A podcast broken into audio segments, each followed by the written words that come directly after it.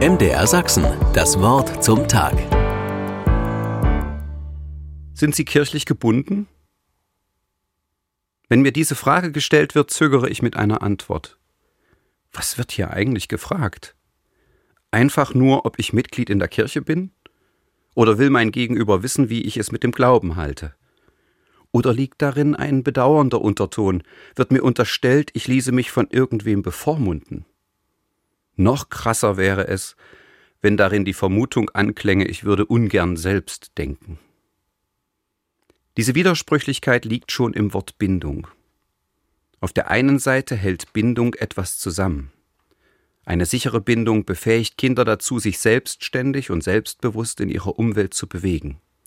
Sie erlernen so soziales Verhalten und können später selbst stabile Beziehungen zu anderen Menschen eingehen.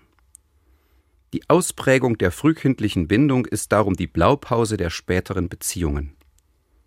Unser Umgang mit der Welt ist also abhängig von vielen Faktoren, die jenseits der persönlichen Gestaltungsmöglichkeiten liegen.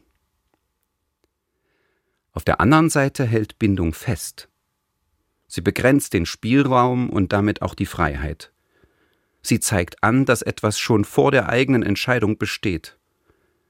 Beziehungen können später durchaus selbstbewusst gestaltet werden, aber abhängig von den Vorstellungen, die zuvor die Bindung an Mutter und Vater geprägt haben. Das ist so, ob wir es wahrhaben wollen oder nicht. Bindung bleibt demnach ein Leben lang widersprüchlich. Wenn es um Kirche geht, dann reicht meine Vorstellung über die Bindung hinaus. Sicher, Sie hält für mich etwas zusammen, das sonst in alle Winde zerstreut würde. Aber zugleich habe ich sie schon als Jugendlicher in der DDR als einen Raum der Freiheit erlebt, aus dem heraus ich selber denken und frei reden lernte. Sprache ist zählebig. Es wird sich nicht viel an der Formulierung sind Sie kirchlich gebunden ändern. So sinnvoll sie auch ist, ich fände es besser zu fragen, sind Sie kirchlich verbunden? MDR Sachsen, das Wort zum Tag.